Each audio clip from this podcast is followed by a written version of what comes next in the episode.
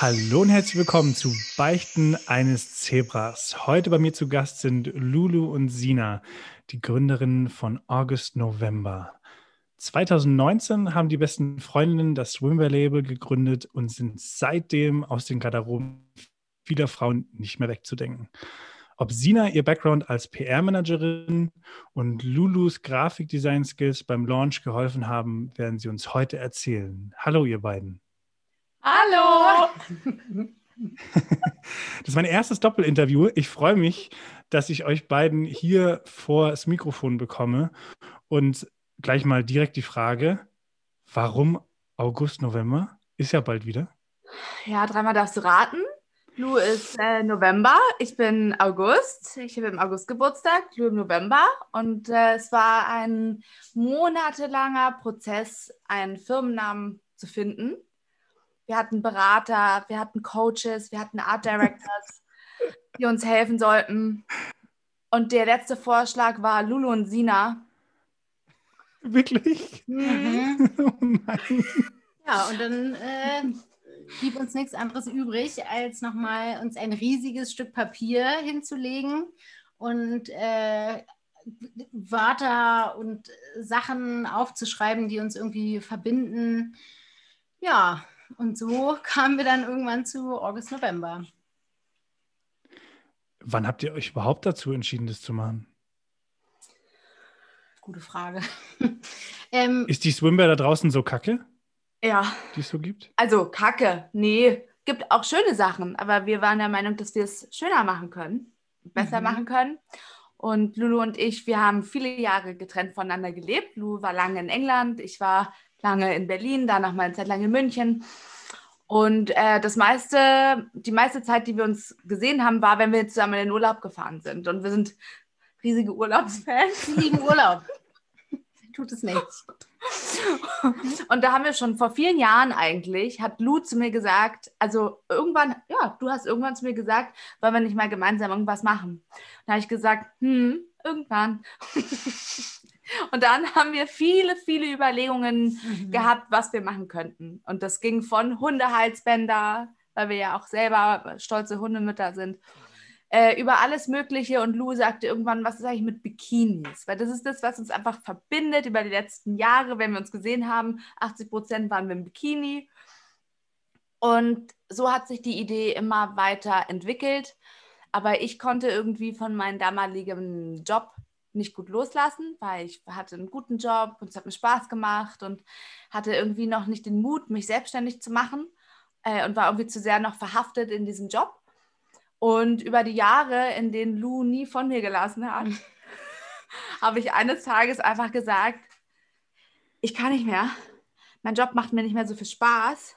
Let's fucking do it.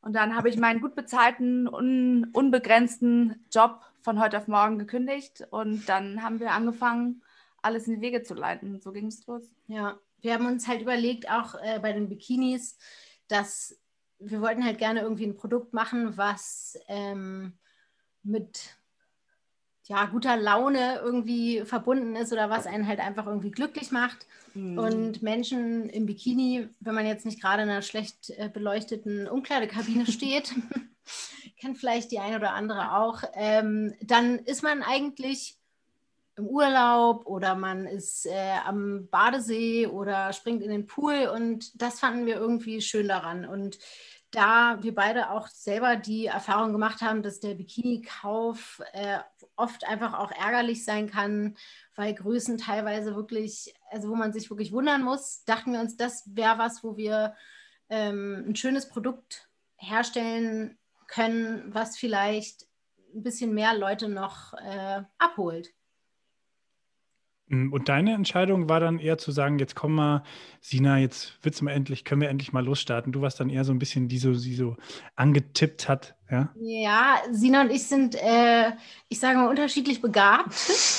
Und ich bin äh, ein sehr kreativer Mensch, aber ich ähm, hätte mich niemals getraut, ähm, das alleine auf die Beine zu stellen oder überhaupt irgendeine ein, äh, eine Geschäftsidee äh, zu verwirklichen. Und ähm, genau, also das war einfach irgendwie so der Traum, irgendwann seine eigene Chefin zu sein. Ähm, ja, und was zu machen, also es gibt ja diesen Spruch, wenn äh, tue, was du äh, liebst, dann musst du nie arbeiten. Also dann ist die Arbeit nie Arbeit. das hat die Lulu auch als äh, Wandtattoo an ihrer Küche. genau.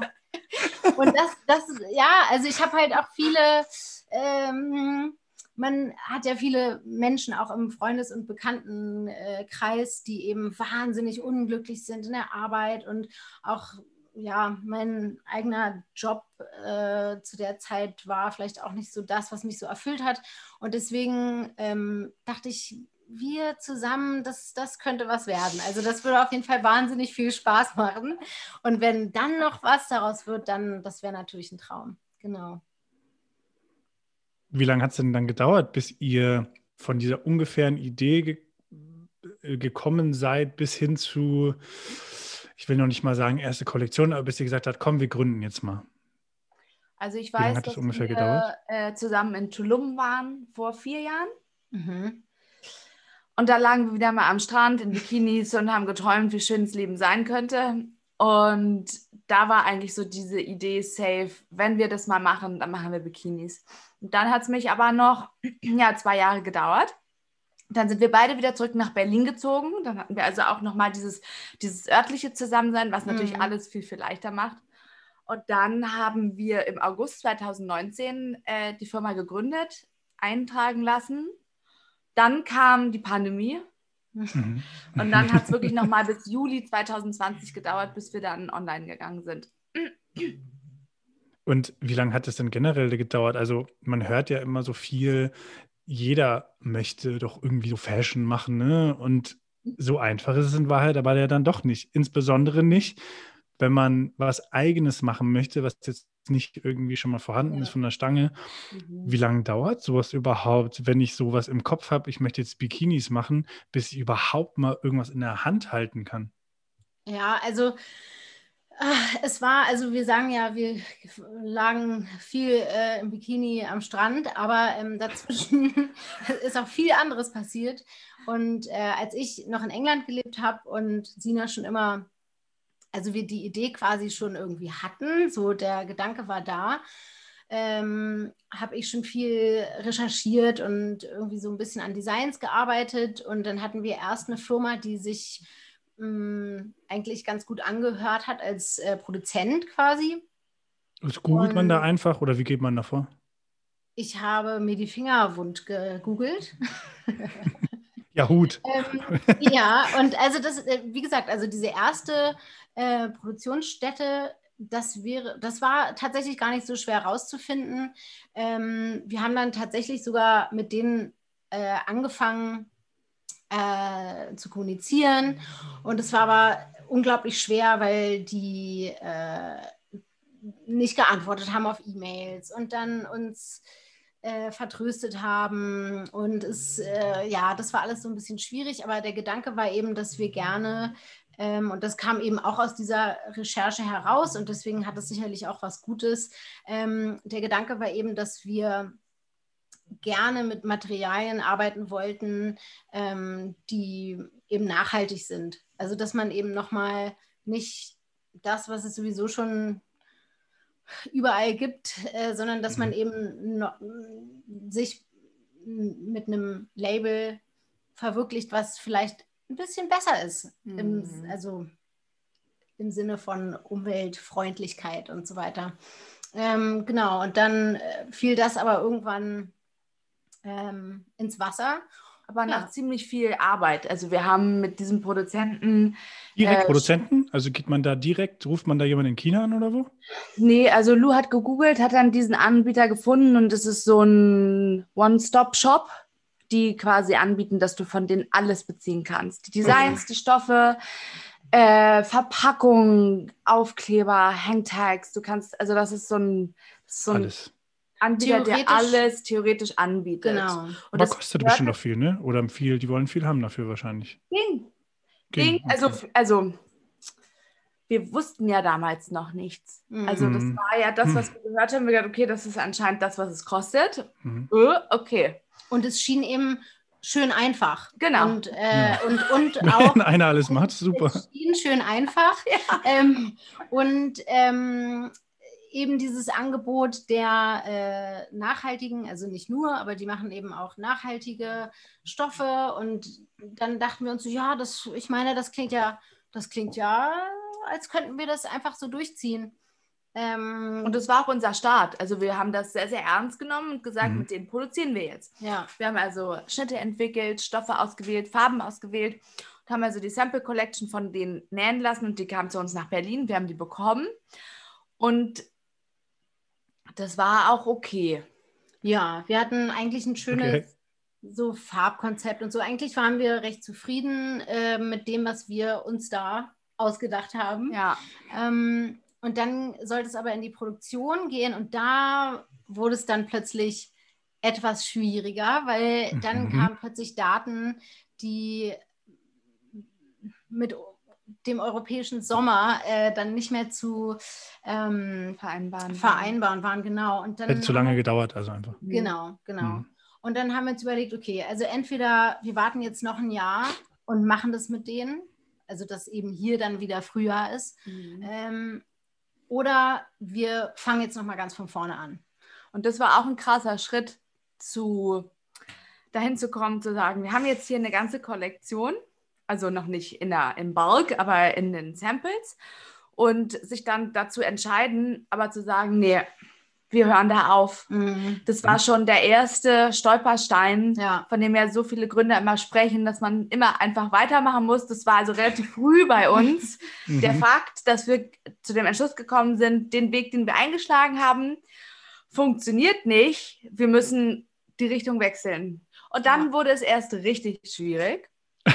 Richtig Weil scheiße. wir, ja, weil wir dann überlegt haben, okay, weil das war ähm, in Indonesien ein Hersteller und wir haben gedacht, gut, also die Nachhaltigkeit, die drückt sich ja nicht nur durch die Stoffe aus, Mhm. sondern ja auch durch den CO2-Ausstoß, die ganzen Lieferwege, genau. äh, wie wollen wir das handhaben? Und haben dann also uns entschieden, dass wir eigentlich lieber einen Produzenten in Europa hätten.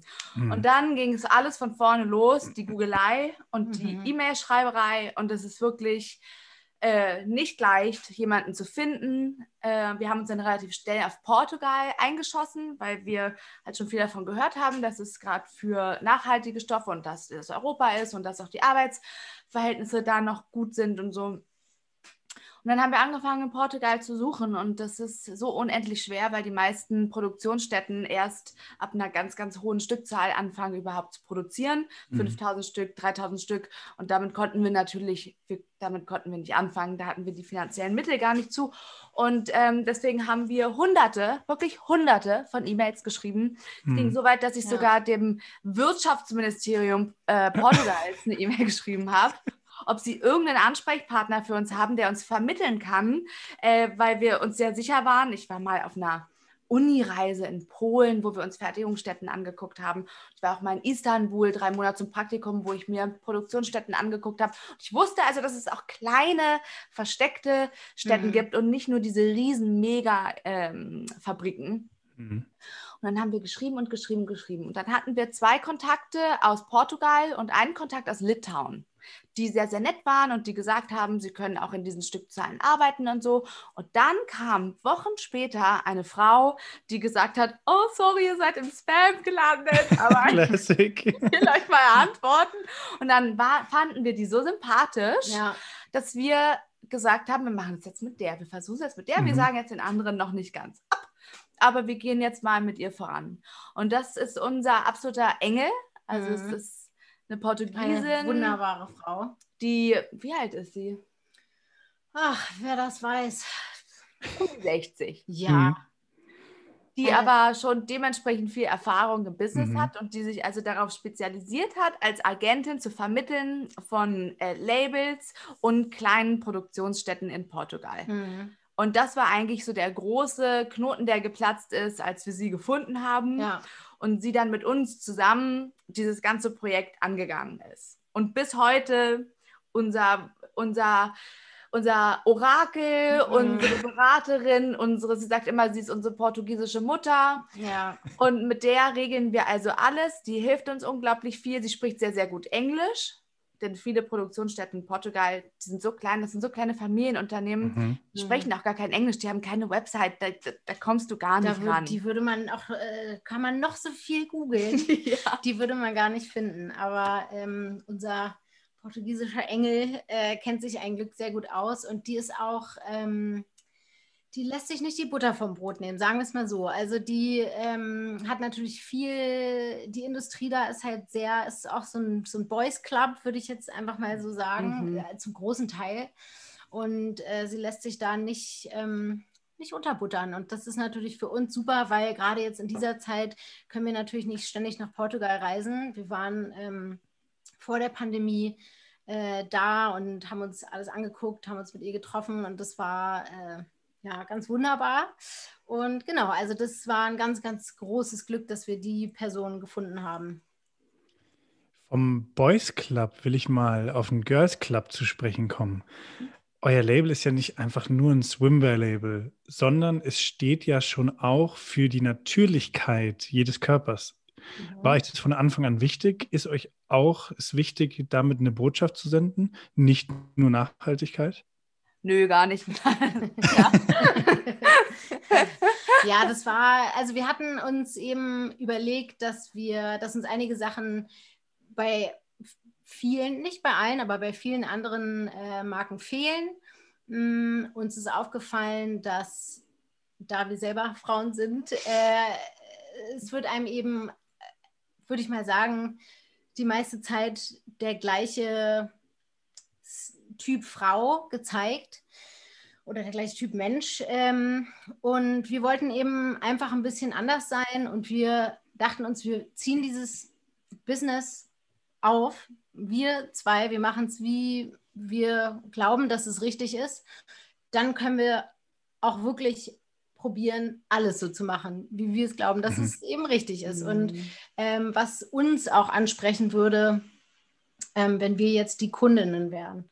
Und genau, also das war uns absolut wichtig, dass wir äh, sogar in unserem ersten Kampagnen-Shoot äh, war es uns wichtig, dass wir drei verschiedene Frauen zeigen, einfach um, ja, also es gibt eben nicht nur einen Typ, eine Figur, sondern es ist, Mhm. und das ist ja auch schön, es wäre so unglaublich langweilig, wenn wir wirklich alle so aussehen würden wie das, was uns eben Mhm. meistens so gezeigt wird. Und ähm, genau, das war einer der ja, wichtigsten ähm, ja, Dinge in der, in der Gründung, glaube ich, das war für uns sehr wichtig. Und da äh, greift auch schon, wie schön das ist, wenn man Dinge zu zweit machen kann. Und Lulu und ich kennen uns ja nun schon seit 22 Jahren.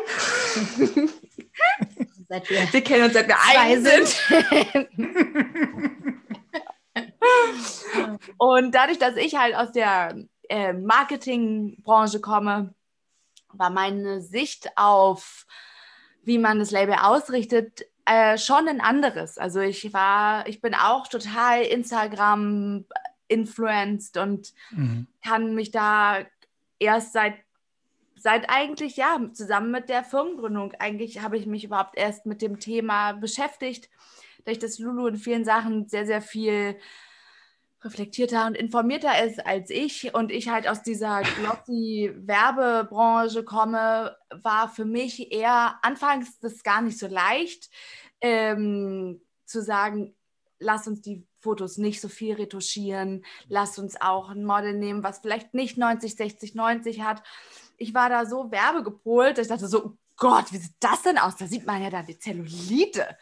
So, Mhm. und das hat mich äh, viel Work und viel und Gespräche mit Lou gebraucht, um zu verstehen, ja, es stimmt, das ist, das guckt man sich zwar gerne an, aber es ist eigentlich auch ungesund für, für das weibliche, für, für, für uns Frauen, immer nur diese durchretuschierten, durchgeglätteten, dünnen Frauen zu sehen. Denn wir haben dann auch bei unseren Models, äh, wir hatten ein Curvy-Model, eine, ein Model, was eigentlich Tänzerin ist und dadurch einen sehr durchtrainierten Körper hatte und ein wirklich, sag ich mal, klassisches Model mit klassischen Mhm. Maßen. Und selbst die hat, wenn sie sitzt, Falten.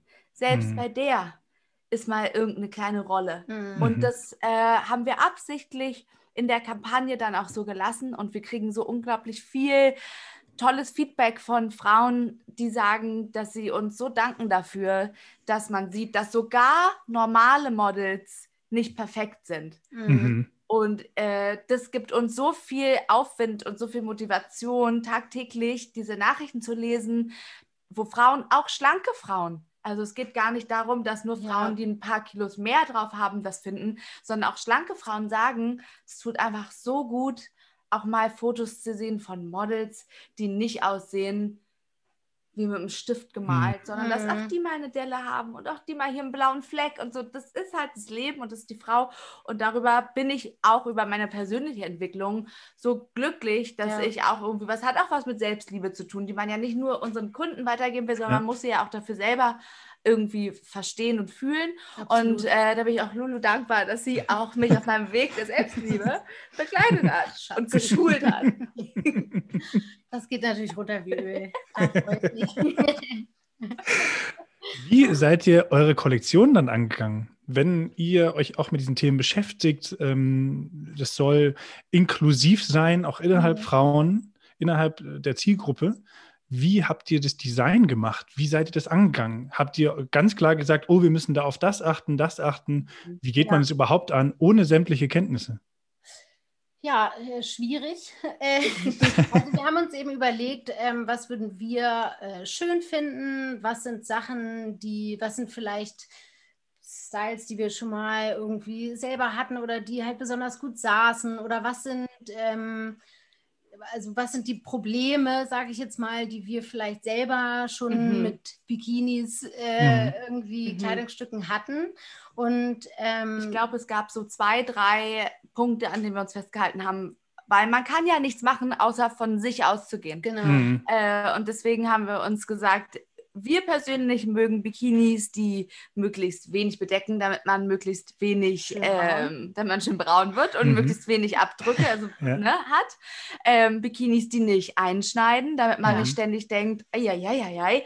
Und Bikinis, die so auch in ihrer Konf Größenkonfektionierung gestaltet sind, Mhm. dass man nicht als eine normale Frau, und ich würde uns jetzt beide als normale Frauen einstufen, wir sind nicht übermäßig curvy, aber auch schon ein bisschen curvy. Bisschen curvy auf jeden Fall. Und, Und uns war es stolz. wichtig, dass wir eine Brand, das, also bei unserem eigenen Label es wichtig ist, dass Frauen wie wir keine XL bestellen müssen, sondern Wenn man keine XL ist. Also Genau. das Ja. ist ja dieses Ding. Man kauft sich ein Bikini, weil man denkt, naja gut, oben so und so und unten das und dann kommt es an und es, du kriegst nicht mal deinen äh, Knöchel da rein. Mhm. Ähm, und dann äh, ärgert man sich natürlich, weil man sich denkt, wie ist es denn für Frauen, die halt, die vielleicht wirklich eine XL, also die Mhm. halt wirklich curvy sind. Und wa warum ist das dann, wa wer macht dann für die Frauen was? Und wieso müssen Mhm. die dann gleich den riesen Bomber ähm, Ja. sich anziehen? Also das Mhm. ist auch noch sowas, wir ähm, haben unsere Größen, das war auch ein Kampf mit Portugal, dass wir gesagt haben, okay, das, ist, äh, das sind die Konfektionsgrößen, wie ihr sie normalerweise ähm, schneidet und das ist das, was wir wollen. Mhm. Und da ging es hin und her, weil sie das nicht eigentlich nicht machen wollten. Und wir gesagt haben, doch, bitte macht es so. Wir wollen nicht, dass die äh, Kundinnen sich Mhm. irgendwie die Hose anziehen und ihnen die Blutzirkulation abgeschnitten wird in der Größe L. Also das geht halt einfach nicht. Genau, und das war irgendwie, ähm, das war irgendwie wichtig und ja, Und dann hat sich das so entwickelt. Dann fängt man an, Schnitte, äh, Lu hat dann Schnitte gezeichnet, die haben wir dann nach Portugal geschickt. Die haben dann daraus technische Zeichnungen gemacht, dann wurde ein Prototyp hergestellt, dann wurde uns das nach Deutschland geschickt. Dann haben wir gesagt, nee, nee, nee, nee, nee, nee, nee, nee, nee, nee, nee. so nur ganz, ganz, ganz Not ganz, not ganz. Und haben dann halt angefangen, Veränderungen vorzunehmen. Dann haben wir das gemacht, dann kamen wieder veränderte Prototypen. Genau. Und wir haben halt versucht, äh, Schnitte zu finden, weil wir haben natürlich durch unser begrenztes Budget nicht die Möglichkeit, unendlich viele Schnitte und auch nicht unendlich viele Größen anzubieten. Also wir wollten das von Anfang an, aber man muss halt klein anfangen. Und deswegen haben wir mit drei Größen angefangen, fünf Farben und drei Schnitten im Oberteil und in, äh, der Hose und haben da versucht darauf zu achten, dass es halt eine Hose gibt, die ganz wenig hat, die man auch verstellen kann, eine Hose mit ein bisschen mehr Coverage. Also wir haben versucht, irgendwie möglichst viele Anforderungen abzudecken mit mhm. unseren Schnitten und bei den Farben ja, da haben wir halt die Farbkarte uns kommen lassen vom Produzenten und haben dann gewürfelt.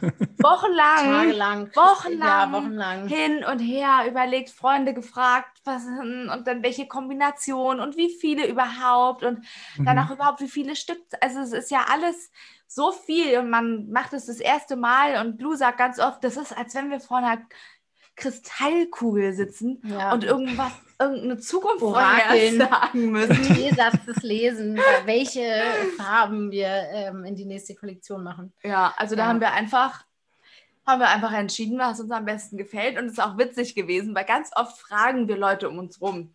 Mhm. Welche Farben findest du schöner? Welche Schnitte findest du schöner? Findest du besser glänzend oder findest du eher besser matt für die nächste Kollektion? Aber wir sagen immer schon, während wir fragen, sagen wir uns beide immer schon. Wir wissen eigentlich die Antwort schon. Wir hören so eh nicht drauf, was die anderen sagen. Wir machen eh, was wir wollen. Und wenn alle Leute sagen, macht auf jeden Fall glänzend, dann wir wollen matt, dann machen wir natürlich matt. Ja, weil im Moment ist es eben noch so, es ist sowieso, äh, wenn wir uns für matt entscheiden, dann wird matt angeboten und mhm. hoffentlich möchte das jemand kaufen. Und wenn wir uns entscheiden, also es ist, da wir uns nicht irgendwie nach äh, jetzt irgendwelchen Trends richten ähm, oder ja, ist es eben das, was wir dann für die Kollektion schön finden und entscheiden, das gibt es dann. Und hoffentlich gibt es noch ein paar andere Menschen wie uns, die das dann auch schön finden wie aufregend ist es dann zu sehen, wow, da kommen jetzt Bestellungen rein? Ähm, oder wie tragisch ist es zu sehen, wenn man sieht, ach, dieses eine Ding, warum kauft es denn keiner? Das kann doch nicht sein, das ist so geil. Mhm. Wieso checken die Leute nicht, dass es toll ist? Ja? Erzählt mal ein bisschen von so euren äh, Ups and Downs, wenn es um so Bestellungen geht und natürlich auch noch ein spannendes Thema Retouren.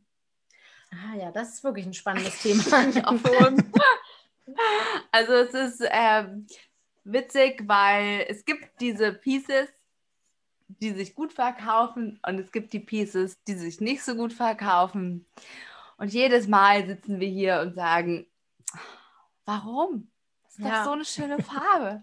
Aber die Leute, die wollen es einfach nicht kaufen. Und es ist richtig schwer loszulassen und wirklich ja. dann zu akzeptieren, okay, wissen wir fürs nächste Mal, die Leute mögen halt lieber dann eher die gedeckteren Farben, nicht so die ganz knalligen Neonfarben mhm. und so. Aber auch da muss man ja wieder einen Weg finden zwischen, klar wollen wir, es ist wichtig für uns, dass wir Abfahrt kaufen, aber es ist uns auch wichtig und wir wissen, dass wir damit als so kleiner Player natürlich sehr, sehr schwer haben und dass das auch nicht sofort gelingen wird. Aber wir wollen uns nicht durch die allgemeine gesellschaftliche Handhabe, wo ja der Mensch ist halt ein Gruppentier und jeder will gleich mhm. aussehen.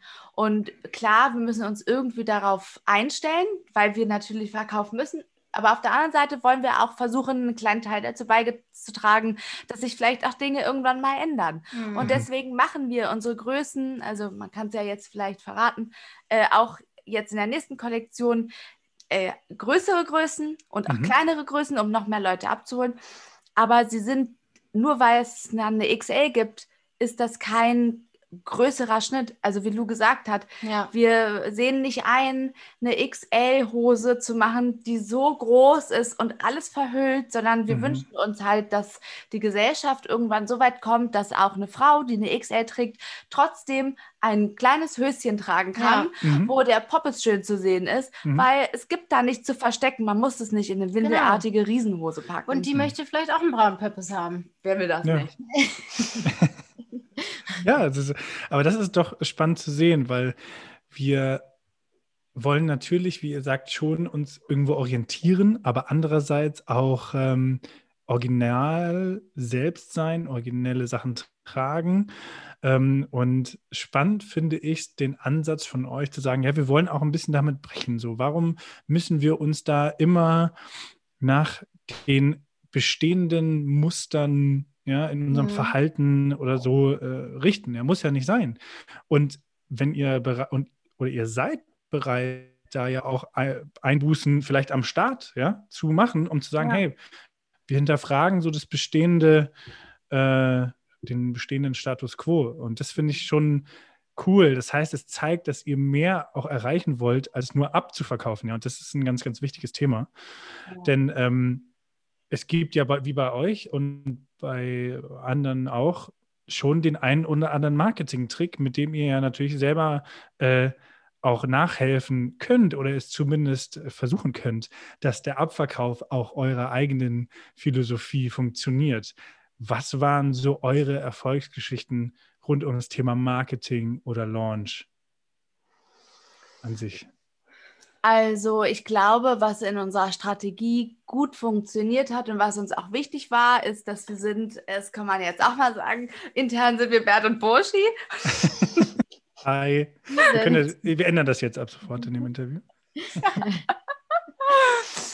Und äh, wir wussten halt, es ist, es ist wir. Wir sind zwei beste Freundinnen.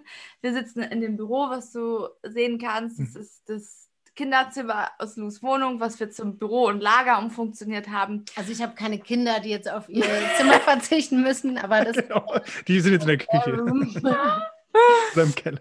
Und deswegen war es uns äh, wichtig, dass gerade die erste Kollektion, die wir letzten Sommer gelauncht haben, die Swimwear-Kollektion, dass das nach mehr in Anführungszeichen aussieht, als das, für was wir uns empfinden. mhm. Mhm. Und deswegen haben wir also sehr, sehr viel äh, Budget investiert für diese erste Kampagne und sind nach Kapstadt gereist, haben da drei Models gehabt, haben zwei Tage lang geshootet und äh, haben auch danach ganz, ganz viel Feedback von Freunden und Bekannten äh, gekriegt, als wir es gelauncht haben und alle gesagt haben, krass, das ist ja richtig professionell, was ihr da gemacht habt.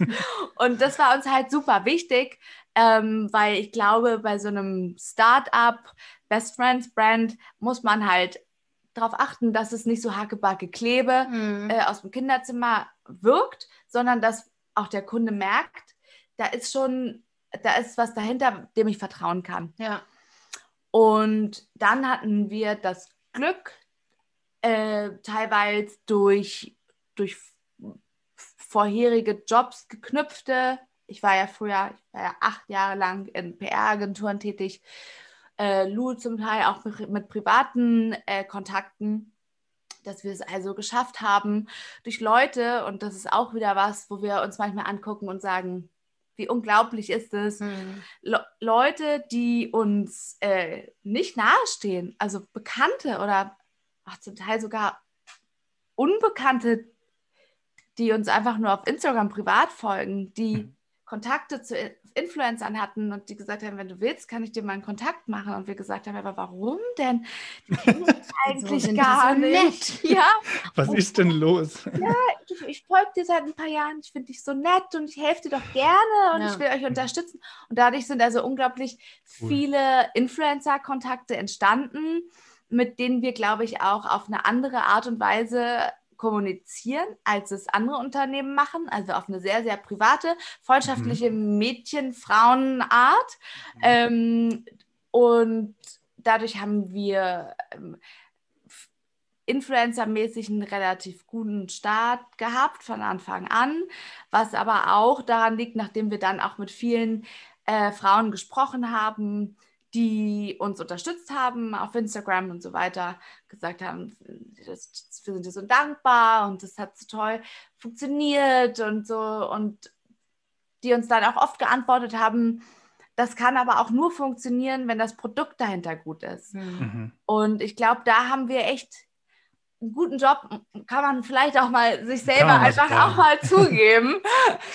Machen wir guten selten. ja, einen guten Job gemacht, dass wir es geschafft haben, ein Produkt zu machen, was modern ist, was Mhm. irgendwie Frauen abholt in seiner Kommunikation. Und dadurch hat das natürlich auch einen Schneeballeffekt. Ein Influencer postet was, der andere Influencer sieht Mhm. und so hat sich das entwickelt. Auch mit Pressekontakten hatte ich natürlich durch meine Vergangenheit schon einige, mh, die uns unterstützen wollten, die das auch toll finden, dass zwei Frauen sich auch noch inmitten der Pandemie selbstständig machen Mhm. und die, die das Risiko wagen, das einfach jetzt rauszugehen und zu machen. Und halt auch ein bisschen anders zu sein. Ja, Also Mhm. ist, glaube ich, auch nochmal was, was schon irgendwie, also das, man sieht sich ja irgendwie selber gerne ähm, äh, repräsentiert mhm. und ich mhm. glaube, das ist eben auch sowas, was, das kommt gut an irgendwie. Also es würde auch bei mir gut ankommen. was ihr macht. Ich, also weißt du, was ich meine? Wenn ähm, oh, ja. ich liebe das selber, wenn ich äh, weiß ich nicht, auf Instagram unterwegs bin oder irgendwie online shoppe und ich sehe, oh, ähm, da ist jetzt mal eine Frau, die, die hat ein bisschen Schenkel, die sieht eher aus wie ich. Mhm. Das ist ja mhm. unglaublich. Mhm. Und mhm. also da fühlt man sich doch schon viel mehr ähm, abgeholt irgendwie. Und ich glaube, dass mhm. das eben, das geht vielen Frauen so, egal wie dünn oder rund sie sind, man möchte einfach so ein bisschen, ja, das, also das un retuschierte auch sehen. Mhm. Und ich glaube, dass, ja, dass mhm. wir, da wir das alles irgendwie auch zum ersten Mal gemacht haben, ähm, ist das vielleicht so eine, weiß ich nicht, Natürlichkeit, nenne ich es jetzt mal, weil wir wirklich da mhm. relativ naiv in Anführungsstrichen mhm. ähm, mit den Leuten umgehen. Also Sina hat da natürlich Erfahrungen durch ihre Arbeit, ähm, aber trotzdem, wir ja, wir gehen da einfach äh, an die Sache ran, so wie wir es glauben, again, ja. wie es richtig ist. Und ja, also das, ich glaube, dass das ähm, vielleicht hoffentlich äh, ein bisschen erfrischend ist für manche Leute. Ja. Also ich habe es ja persönlich mitbekommen. Äh, ich kenne Sina, wir kennen uns äh, seit. Sag nicht wie lang. Ähm, zwei Jahren. mal ein paar Mal mehr. Ähm, witzigerweise, ja, damals, ich Praktikant ist ja fast, ist es eine Beichte? Nee, ist ja keine Beichte. Ich war Praktikant in Berlin beim T-Neues Verlag. Du hast da gearbeitet, so haben wir uns kennengelernt. Ähm, ich habe mehr Quatsch gemacht als du, das kann man auf jeden Fall mal. Und das ist schon, gar, und das ist schon gar nicht so leicht. nee, wir hatten, glaube ich, eine lustige Zeit. Und ähm, seitdem, ich weiß nicht, wir sind uns dann ein paar Mal in München über den Weg gelaufen. Dann äh, hatte ich gesehen, ah, du hast da in dem PR-Bereich angefangen und dann ging es irgendwann mal los, hey, ich will da irgendwie selber was machen. Fand ich schon mal äh, super spannend, weil ich dann nämlich gesehen hatte, als eure Brand live war, dass sie eben so was Besonderes hat. Dass sie von äh, zwei Frauen gegründet worden sind, die A, eine Message rüberbringen wollen, aber das halt auch nicht vom, vom Kinderzimmer aus gemacht ist, sage ich jetzt mal. Ja, das ist eben schon, das hat ein richtig geiles Branding. Das ist ähm, auch mit einem gewissen Budget, was bestimmt dahinter stand, geil geshootet worden. Ich persönlich finde, das ist wahnsinnig wichtig. Aber so wie ich es auch jetzt von euch erfahren habe, Marketing, Branding, ohne das wird es nicht gehen. Du, wir sind jeden Tag, stellen wir uns Fragen, ob das alles richtig ist, wie wir es machen, ob das zu again Hackebacke Klebe aussieht oder weil man, man verfällt ja schnell in dieses Imposter-Syndrom. Ja. Wo man irgendwie das Gefühl hat, ja, aber es sind ja nur wir. Ist das denn gut genug? weil wir haben natürlich auch sehr viel Spaß hier in diesem wo wir singen und lachen und also es ist so viel Freude auch dabei. Mhm. Und ähm, wir finden das Produkt natürlich schön und wir nehmen es auch wahnsinnig ernst. Also das muss man bei einem mhm. äh, Scherzen und so mhm. auch mal sagen. Es ist, ja, es ist jetzt hier dieses Büro in meiner Wohnung, was ähm, einfach auch aus Pandemiegründen ja. und auch Budgetgründen äh, einfach so gepasst hat. Ähm, aber wir nehmen die Sache wahnsinnig ernst. Hm. Lachen dabei, aber ähm, es ist uns ja halt laut. wahnsinnig wichtig, dass es eben nicht nur so aussieht, sondern ähm, ja, dass das Produkt halt wirklich auch gut ist und dass ähm, ja, dass man das wir sind zwar freundlich und äh, äh, ja, wir sind Bert und Burschi, aber gleichzeitig mhm sind wir auch absolut ernsthafte ja. Geschäftsfrauen. Nein, nat natürlich, beim, das ist ja, man sieht aber die Seriosität ja auch mit dem, wie ihr auftretet. Also die Brand ist ja von vorne bis hinten auch mit einer ähm, gewissen, nicht nur Botschaft, sondern auch Außenwirkung dabei und das ist natürlich dieses Nahbare, aber auch die Qualität irgendwo. Ja, es ist mhm. jetzt eben nicht mal so, na, äh, irgend so ein Bild, was halt so dahergedingst ist. Es hat schon auch eine gewisse ähm, Ansehnlichkeit. Und ich glaube schon auch, dass es eure Brand eben ausmacht und dass es auch eine richtige und gute Herangehensweise ist, zu sagen, ja, wir wollen ja aber auch, obwohl jetzt dann nicht irgendwie 50 Leute dahinter stehen, schon auch zeigen, wir wollen uns Mühe geben. Und ich finde auf jeden Fall, das macht ihr. Und ich habe zum ersten Mal richtig mitgefeiert, als ähm, ihr von, na, wie heißt sie, die Rieseninfluencerin? Novalana Love. Ja. Da ich, ich, Sina hatte ich dir geschrieben, glaube ich, dachte so, wow, krass. Mhm. Congrats, das ist wirklich mega. Das hat mich auch richtig gefreut, weil mhm. ähm, daran sieht man, dass dieses Business, auch dieses Influencer-Business, nicht nur darum geht, wer schreibt mir, worum kriege ich was, sondern mhm. was ist das für eine coole Brand, wer steht dahinter. Und das hat bewiesen, dass wenn man einfach ein cooles Team ist, eine coole Brand hat, dass man nicht zu den Influencern gehen muss und sagen muss, okay, wie viel kostest du? Und so weiter und so fort. Und ja. eure Art und Weise, wie ihr sowieso mit Kunden kommuniziert, die man ja auch mitbekommt, ähm, ist ja auch nochmal sehr wertschätzend. Ihr schreibt, ich weiß, zu jeder Bestellung auch nochmal mhm. eine Karte. Ja, wie, wie toll ist es? Wie wichtig äh, ist das auch für euch? Seid ihr da schon von Anfang an drauf gekommen, dass das wichtig sein muss? Und äh, glaubt ihr, das könnt ihr weitermachen, auch wenn die Bestellungen so weitergehen? Also uns war es von Anfang an wichtig und von Anfang an klar, dass wir auf der einen Seite diese Professionalität, die hohe Qualität, die natürlich auch der relativ hohe Preis, den wir veranschlagen für unsere Produkte, auch rechtfertigen muss. Ähm, aber wir waren uns von Anfang an einig, dass äh, wir wie so eine Art, das hat sich auch schon wieder so abgedroschen an, weil es auch mit, ja, wie so eine Community.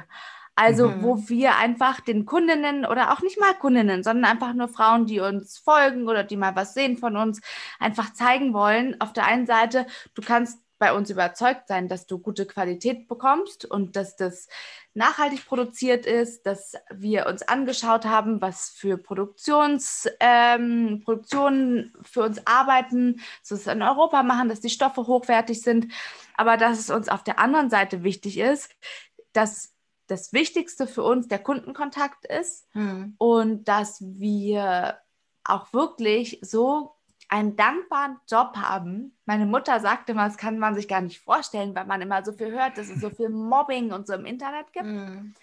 Und ja, eigentlich das Internet so ähm, viel Distanz da ist, aber gleichzeitig machen wir die Erfahrung, dass das Internet ganz viel Nähe schafft. Mhm. Also wir tagtäglich im Austausch mit Kundinnen oder einfach nur Frauen eine Frage haben an uns und wir so eine freundschaftliche, warme Verbindung mit den Frauen haben, mit die uns kontaktieren oder mit denen wir in irgendeiner Art von Verbindung sind. Und das ist so schön. Wir beide sind selber leidenschaftliche Shopperinnen, aber haben jetzt noch nie einem Label, wo wir was gekauft haben und das schön fanden, nochmal den Laptop aufgemacht, die E-Mail-Adresse rausgesucht und mhm. noch eine mhm. E-Mail geschrieben. Aber wir erleben tagtäglich, dass uns Kundinnen schreiben, ich habe heute mein Paket erhalten und es ist so schön, ich fühle mich so wow. wohl, ihr macht ja. so was Tolles, macht weiter, ich fühle mich so von euch verstanden, weil ihr auch danke, dass ihr normale Frauen zeigt. Und da fliegen wir natürlich auf fucking ja. Wolken, äh, sowas zu hören, weil das genau das ist, was wir erreichen wollten. Und auch bei Retouren, wie viele Frauen uns auf die Karte, die wir ihnen schreiben, zurückschreiben, leider hat mir nichts gepasst aber ich hoffe, ihr, äh, ich gucke immer wieder mal bei euch vorbei ja. und so, ihr macht das ganz toll und so. Und das ist, das ist so schön. So ne? schön. Weil das ist eben dieses, ähm, also wenn man jetzt keinen wirklichen Laden hat oder so, mhm. ähm, wir schicken halt raus und ja, wenn dann kein Feedback kommt, dann denkt man, na gut, die Person hat sich zurückgeschickt, also wird es eher gefallen haben.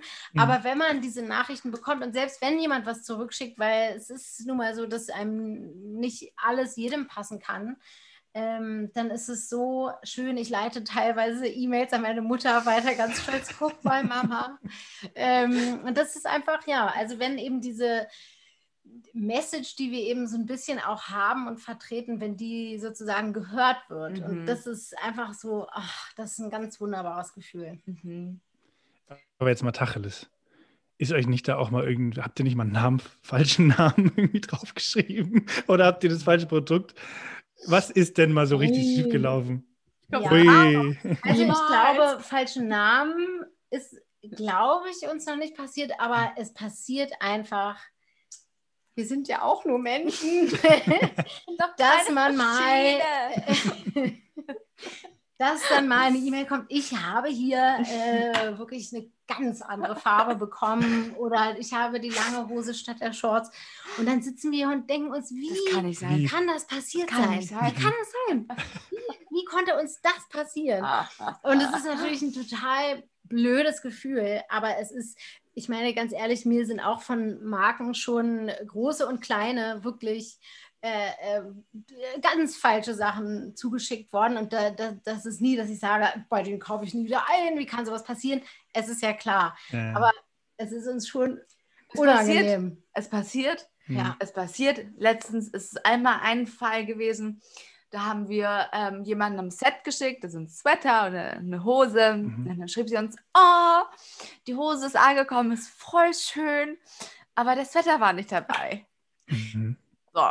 Und wir packen immer zu zweit. Also wir packen das hier selbst Mhm. und äh, wir sind immer zu zweit dabei. Und ich habe gesagt, ich habe die Order gepackt. Ich kann mich noch genau daran erinnern, weil man merkt sich ja auch die Namen und so. Das Ja, ist ja, ja. alles so. Es, wir teilen es halt auf, so der eine druckt die Sachen aus und bereitet vor und schreibt die Karte und dann wird unterschrieben und dann wird gepackt. Mhm. So. Und Habt ihr da auch so Zeiten, zu denen ihr das irgendwie Nee. macht? Habt ihr einen wenn die Workflow? Order reinkommt, wird hier Wird losgeprintet. hier so. Also wir merken jetzt schon langsam, man ist ja so in seinem Wust, dass man Sachen gar nicht realisiert. Aber wir merken jetzt schon langsam, dass diese Orderbearbeitung sehr, sehr viel Zeit in Anspruch nimmt, die wir verwenden könnten für strategische und weiterführende Sachen, dass wir wahrscheinlich schon an einen Punkt kommen werden, irgendwann, wo wir uns überlegen, ob man ein Fulfillment Center. Aber da ist again unsere Angst, weil wir so viel Kundenkontakt und so viel versuchen, auch Kundenservice anzubieten. Also m, dann einen Rabatt oder ein kleines Geschenk dazulegen, wenn jemand Ja. schon mehrmals bestellt hat oder so. Und wir tragen halt Sorge, dass wenn man das an so einen neutralen Fulfillment-Partner gibt, dass das dann nicht mehr so funktioniert, wie, wie wir es machen. Ähm, Ja, da kann ich auch viele Geschichten erzählen. mhm. Die Julia von Koramikino hat da äh, tolle Erfahrungen gemacht. Wie bei euch zum Beispiel die falschen Teile oder keine Teile ankommen, Mhm. hat der Fulfillment-Partner nämlich ganz andere Sachen denen geschickt. Ja. Ich meine, selbst da passiert es dann halt. Und Mhm. Ja, also bei uns schwierig, das passiert es. Mhm. Und das ist uns dann auch arg. Manchmal denken wir auch, das kann nicht sein. Kann nicht Dann sein. ich weiter und denke so, jetzt warte mal kurz. Hier habe ich gerade wieder ein Set gepackt. Aber ich habe nur den Pullover eingepackt. Weil ich dann manchmal packe, ich nehme es aus den Regalen, sehe, ach, so ein Pullover, packe den Pullover, oh ja, dann packe ich den ein. Dann habe ich Mhm. vergessen, dass die Hose. Also es passieren einfach Sachen, aber ein Glück haben wir ähm, noch nie eine, Was richtig verkackt. ja, oder ein wütenden, wütendes Mhm. Feedback oder irgendwie so, äh, sondern wir Ja. sind dann von selber so, oh Gott, Entschuldigung, Ja. hier kriegst du noch Ja. einen, äh, einen Beutel und einen Scrunchie und, Und du kriegst hier vielleicht 10% noch auf deinen nächsten Einkauf und Wir- wenn du unsere Seelen haben Wir willst, sind noch schicken 10 wir die Euro, auch die ich gerade im Bad habe. Es ist uns dann halt, also das ist, das ist glaube ich, was, was wir ganz, ganz schnell gemacht haben, weil wir das äh, selber, also ich werde jetzt die Marke nicht nennen, aber es ist eine Marke, äh, von der ich öfter mal was bestellt habe, die auch so Sweat-Sachen machen. Ähm, Ich weiß es. und du weißt es ja, das verrat's nicht. ähm, und da habe ich dann irgendwie was bestellt. Das war auch so am Anfang äh, der Pandemie. Dachte ich, jetzt brauche ich was richtig Gemütliches, mal hier so ein Mhm. schönes Set. Und es kam, ich habe darauf gewartet. Man freut sich ja dann auch, wenn man sich was bestellt hat. Und dann kam wirklich was ganz anderes an. Und dann habe ich da zurückgeschrieben, so, hallo, hier, ich habe äh, wirklich das ganz, was ganz Falsches, sogar mit der Rechnung für die andere Person, Mhm. Datenschutz. Ja. habe es natürlich nicht verraten. Ähm, kam dann an und habe ich geschrieben, so, so ist es. Und dann hieß es ja, äh, hier ist ein Label, verschick das bitte wieder. Äh, du kriegst dann irgendwann was. Hab dann halt wieder ewig gewartet. Und es, also das ist so ein Fall, da würden wir sagen, hier ist ein Rabattcode äh, Mhm. für deinen nächsten Einkauf. Also das wäre uns, das war uns von Anfang an so wichtig, dass wenn wir wirklich was verpatzen oder wenn es kann ja auch mal sein, dass äh, ein Produkt irgendwie einen Fehler aufweist. Also wir geben uns da auch viel Mühe, dass das eben nicht passiert, dass wir sowas rausschicken. Ähm, aber wenn es dann eben doch passiert, ist es uns eigentlich von Anfang an so wichtig gewesen, dass wir dann der Kundin irgendwie entgegenkommen. Das ist eben, ja, dass wir den Fehler wieder gut machen, sozusagen. Ja. Das war aber nicht jetzt, genau. ja, war jetzt aber nicht ausschlaggebend, dass ihr irgendwann neben Swimwear auch gesagt habt, äh, jetzt machen wir selber, jetzt machen wir selber äh, Loungewear. Doch. jein. Also die, die Pandemie war schon ausschlaggebend dafür, da wir ähm, viel später an den Start gehen mussten, als wir es eigentlich geplant hatten äh, mit der Swimwear und uns dann dachten, so, und jetzt ist Lockdown und jetzt kommt der Winter.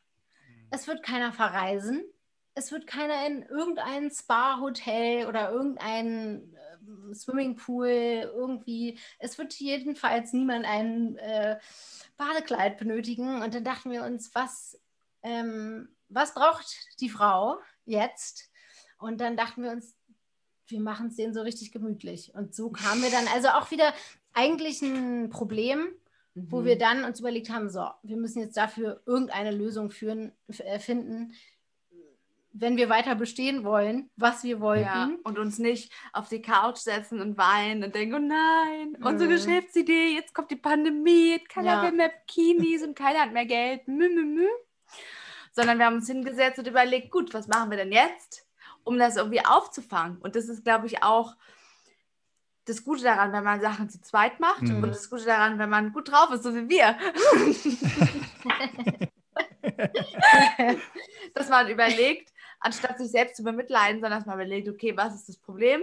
Wie können wir es lösen? Ja, wir bemitleiden uns schon kurz, aber dann ist halt ziemlich schnell so, okay, jetzt lass uns, jetzt, jetzt müssen wir eine Lösung finden. Ja. Und so sind wir dann relativ schnell auf die Loungewear gekommen, weil wir gedacht haben, die ihr selber anhabt auch. Hm. Selber auch anhaben. Selber ja. anhaben. Ja, für alle die, die das Glück haben, diesen Ausschnitt jetzt zu sehen oder zu hören, stellt euch vor, welche Farben, wie heißen sie? Watermelon und Emerald. Mhm. Das ist unsere neue Farbe Brandneu. Also äh, da muss man schon sagen, wenn man soweit ist, dass man auch für sich selber was am Ende auch geschaffen hat und es selber gerne trägt, das ist ja schon, schon mal eine gute Basis, ja. Selbst wenn es dann keiner kauft am Ende, egal. Ja, Voll egal. Hauptsache man hat selber ein Frottepulli. Fuß in Frotte eingekleidet.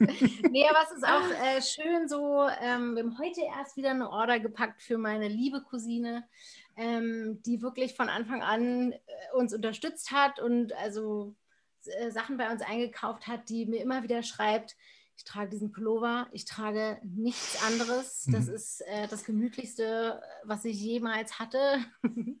Und jetzt muss ich ihn leider waschen, denn ich habe einen Schokoladenfleck. Deswegen hat sie wahrscheinlich wieder bestellt. Aber ähm, genau, also alleine dieses Feedback ist halt so, so schön. Ja, aber trotz all dem schönen, positiven Feedback und so ist es natürlich trotzdem nicht alles nur Sonnenschein. Also wir haben natürlich auch durch die Pandemie dadurch, dass wir in Portugal produzieren, sind ähm, zum Teil 50 Prozent der Arbeiter ausgefallen zwischenzeitlich. Mhm. Unser ähm, Inhaber an der einen Fabrik, die für uns die Swimmer macht, äh, lag ganz schwer krank im Krankenhaus mit Covid zum Teil. Mhm. Sein Sohn hat das dann alleine wuppen müssen, konnte dann unseren Auftrag nicht annehmen. Mhm. Die Preise für die Stoffe sind alle gestiegen, die wir jetzt irgendwie schaffen müssen, weil wir gesagt haben, wir können jetzt nicht die, die Preiserhöhung unserem mhm. Kunden weitergeben. Und das ist schon für uns, die Lieferdaten ziehen, nach, ziehen sich nach hinten, weil einfach die Leute fehlen in Portugal und so. Ja, es ist halt auch unsicherer einfach. Es weil es heißt unsicherer. dann, wir hoffen, dass es Mitte, keine Ahnung, Mai oder wie auch immer was wird, aber keine Garantie. Mhm. Man weiß auch nicht, ob das, ähm, also ob, das, ob die Sendung dann zu dem richtigen Zeitpunkt ankommt oder ob es da Verzögerungen gibt.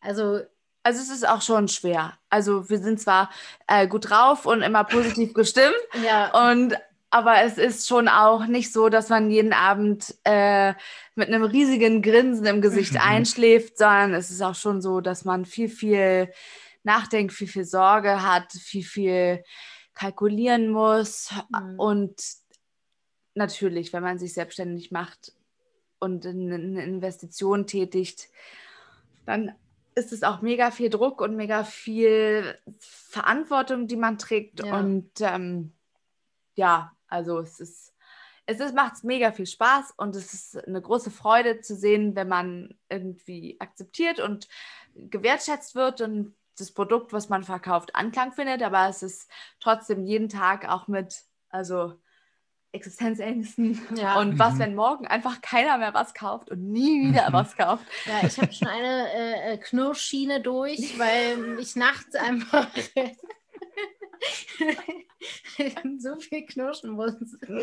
Ja, klar, also das, das, ist, das stimmt natürlich, dass man, ja, weil es sind dann wieder letztendlich nur wir, auf die wir äh, vertrauen Zählen können. könnt. Mhm. Ja. Genau, zählen können, genau. Ja, Und wohin soll es noch gehen? Was ist denn eure große Vision? Die Weltherrschaft. Endlich die Weltherrschaft. Also, dass nur noch alle in Bikinis rumrennen, auch die Männer. Ja, oder, Das oder in Also, eine Vision wäre schon mal, dass sich Frauen einen kleinen, oder auch wenn sie einen großen Bikini tragen will, soll sie auch einen großen Bikini tragen, aber dass sich äh, Frauen einfach gerne das anziehen. Also wenn man da nur so einen ganz, ganz kleinen Teil zu beitragen kann, dass sie sich einfach das am Strand oder am Pool anziehen, was sie halt dann gerade schön finden. Und wenn es dann auch noch August, November wäre, natürlich besonders gut. Aber ja, also Ich glaube, unsere Vision war bei Gründung eine ganz andere. mh, Die war?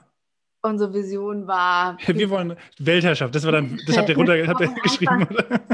Businessplan. Nein, aber unsere Vision ging viel mehr Point-of-Sale-lastiger, mh, Retail-lastiger. ja. Und die ist durch die Wollt ihr da Pandemie. noch hin? Retail? Ja. ja.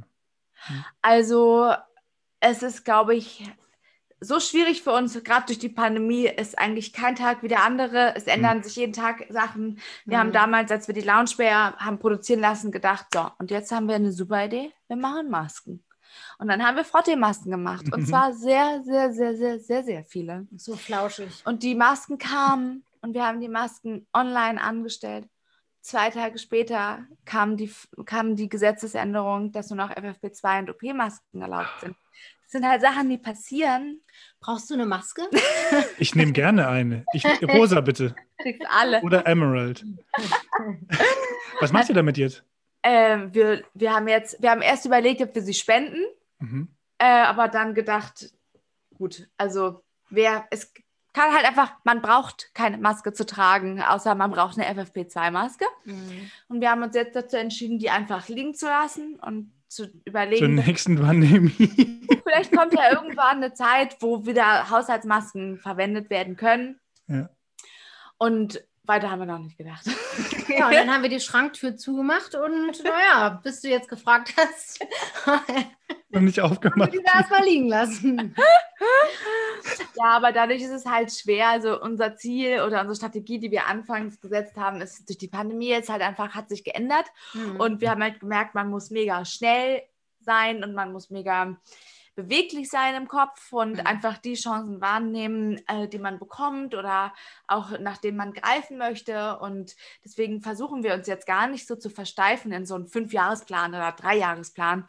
Äh, wir wollen einfach wachsen, wir wollen organisch wachsen, wir wollen ähm, uns eine Basis und wir sind halt immer noch dabei, also wir, uns gibt es noch nicht mal ein Jahr äh, dabei, die Basis zu schaffen und wir sind super dankbar und wir sind super fleißig und tun irgendwie alles dafür, dass wir wachsen, aber wir wollen halt irgendwie auch uns selbst treu bleiben und das ist halt Mhm. auch nicht leicht, weil ganz oft unterhalte ich mich mit Leuten, die sagen, äh, bist du doof? Geht einfach nach China, da produzierst du das Zehnfache in der Hälfte der Zeit für ein Drittel Mhm. des Geldes. Mhm. Ey, da kannst du richtig Kohle mit verdienen. Mhm. Und, äh, Aber auch auf die Fresse fliegen, wie man jetzt aktuell sieht bei, na, wie heißen sie? Äh, Oceans Apart. ach so. Habt ihr noch nicht mitbekommen?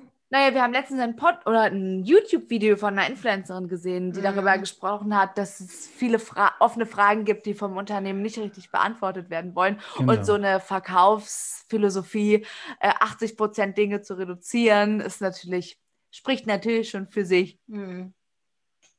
Also da ist ja genau dieses, dieses Thema eben genau, wie ist die Nachvollziehbarkeit tatsächlich? Ist das alles nur Greenwashing? Stimmt das alles nicht?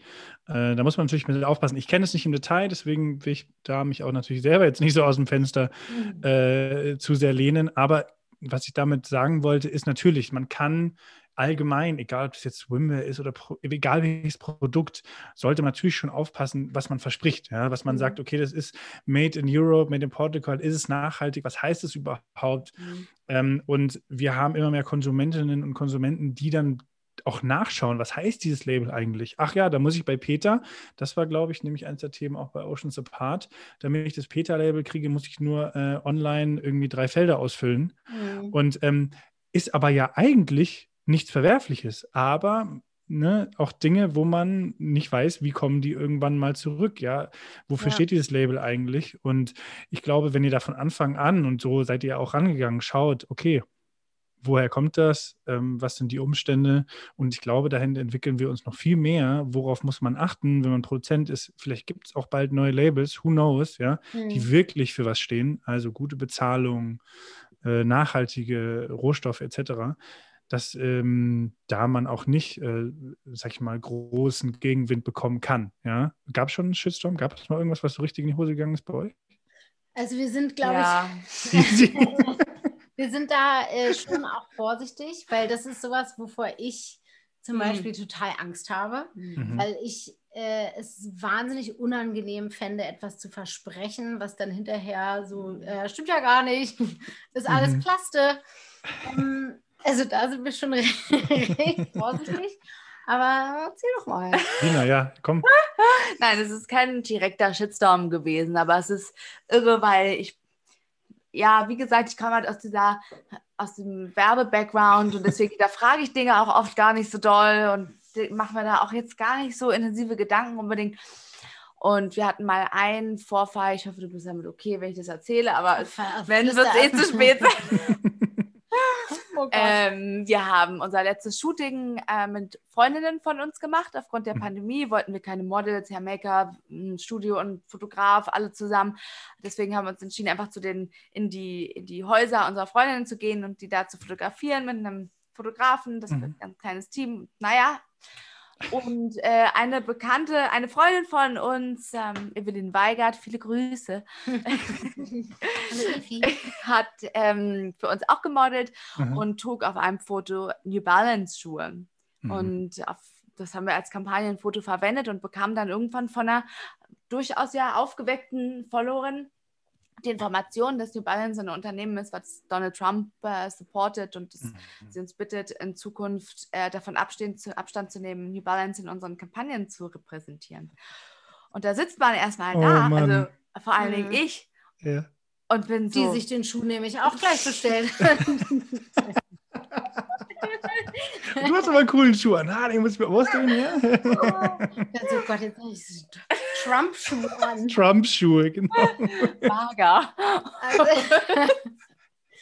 ja, ja. Und dann saßen wir da und der erste, die erste Reaktion ist erstmal, oh Gott, oh Gott, nein. Wir haben was Schlimmes gemacht. Wir haben was ganz, ganz, ganz Schlimmes gemacht.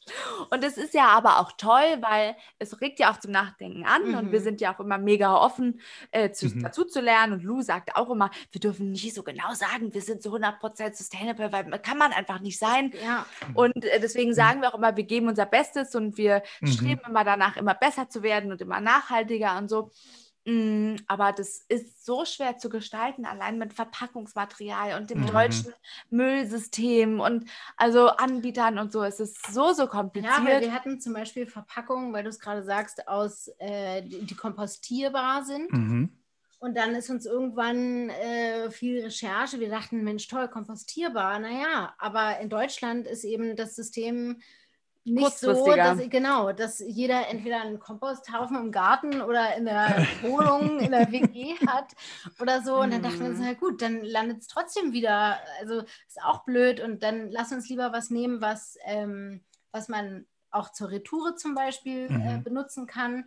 Und was eben aus recyceltem Material ist, was wieder recycelbar ist, weil das eben in Deutschland eher zu unserem Müllsystem, mhm. sage ich jetzt mal. Ja, interessant.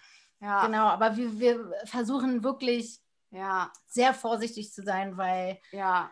Und das mit dem New Balance, das mit dem New Balance äh, Ist ein bisschen übertrieben, finde ich, nein? Findet ihr nicht? Naja, das ist ja subjektiv. Also für sie war das. Ja, ja, voll. Ja, das stimmt. Wir haben dazu Subjektiv. gelernt, wir haben uns dann informiert und haben da Artikel drüber gelesen, die natürlich auch wieder verschieden auslegbar sind. Mhm. Aber wir möchten dazu lernen, wir sind mega offen und uns bricht kein Zacken aus der Krone, keine New Balance Schuhe mehr zu Mhm. verwenden in unseren Kampagnen. Ähm, aber das war so ein, ein problematischer Fall. Äh, und dann hatten wir noch einmal einen Fall, was auch kommunikationsmäßig einfach, einfach schwer ist. Äh, Eine Followerin, die sich darüber geärgert hat, dass es unsere Klamotten nur bis zu einer Größe L gibt. Mhm. Weil Sie möchte unsere Klamotten auch gern tragen und findet es gemein, dass es nur schlanke Frauen tragen können. Und äh, unsere L passt einer 52. Also das ist eine sehr, sehr große L. Aber Mhm. es ist natürlich in der allgemeinen Konfektionierung ist eine L eine Mhm. 42. Und das ist natürlich für uns schwierig, weil wir versuchen schon diesen Weg zu gehen, dass wir uns Mhm. nicht als äh, Curve-Label oder Plus, also wir sind ein ganz normales Modelabel, was Ja. versucht, ein bisschen generöser in den Größengestaltungen und so Mhm. zu sein. Aber wir kommunizieren das halt nicht, dass wir jetzt Übergrößen quasi äh, verkaufen und mussten sie dann, äh, das geht ja dann auch zu, es ist dann einfach eine Art, man muss dann halt kommunizieren. Wir haben ja, Ja. dann erklärt, wie unsere Größen geschnitten sind, wie die Maße sind und so. Und dann war sie auch so, ach so, das wusste ich nicht, weil normalerweise ist ja eine L jetzt nicht gerade eine 52 und so. Und das sind manchmal so mh, Herausforderungen, denen, vor die wir gestellt werden, die sich aber eigentlich immer durch eine Kommunikation und durch eine Akzeptanz und einen gegenseitigen Respekt und so voll gut lösen oder aus der Welt schaffen lassen. Mhm. Mhm. Also ich glaube, von vorne bis hinten versucht ihr wirklich alles möglich zu machen, dass sich alle beteiligen. Also ich wäre gerne mal bei euch Praktikant. Ich glaube, ich hätte viel Spaß. Gerne, gerne. Wir haben eine Maske für dich. Vielen Dank für diese wunderbaren Einblicke, äh, so vielfältig ja, von diesem Start bis jetzt hin. ne? Wie kam es auch zu Frotte und äh, wie geht es weiter? Wo geht's hin? Ich hoffe, dass ganz bald wir wieder uns frei bewegen können, dass wir Bikinis, dass die Bikinis gebraucht werden. Ich brauche sie jetzt leider nicht, aber vielleicht kommt ja bald was für Männer in Frotte. Who knows? Ich würde es sehr gerne tragen, auf jeden Fall. Ihr dürft, wie alle meine Gäste, natürlich auch noch jemanden zum Beichten aufrufen. Sehr gern. Wir rufen auf Mimi Reed von Bandels. Das ist eine Bekannte von mir seit vielen, vielen Jahren, die sich selbstständig gemacht hat mit ähm, Handyhüllen und Handystraps. Ähm, sie ist Mutter und sie ist auch irgendwie ein Vorbild für uns. Und wir- auch unser Model. Und auch unser Model, genau. Sie war auch Mhm. Model für unsere letzte Mhm. Kampagne. Und sie ist eine super strong woman. Sie handelt irgendwie so viele Bereiche in ihrem Leben und ist so süß und Ja. immer für jede Frage und jeden Austausch bereit. Und deswegen ähm, wollen wir sie gerne nominieren. Genau. Ich bin sehr gespannt. Ich hoffe, dass sie eurem Aufruf folgt. Es hat mir unglaublich viel Spaß gemacht, mich heute mit euch über all das zu unterhalten. August, November, Sina, Lulu, danke euch und euch da draußen. Hoffe ich auch, dass es Spaß gemacht hat und wir hören uns natürlich bald wieder mit neuen Beichten aus der Gründerwelt. Euer Tino von der Berlin Startup School. Tschüss. Tschüss.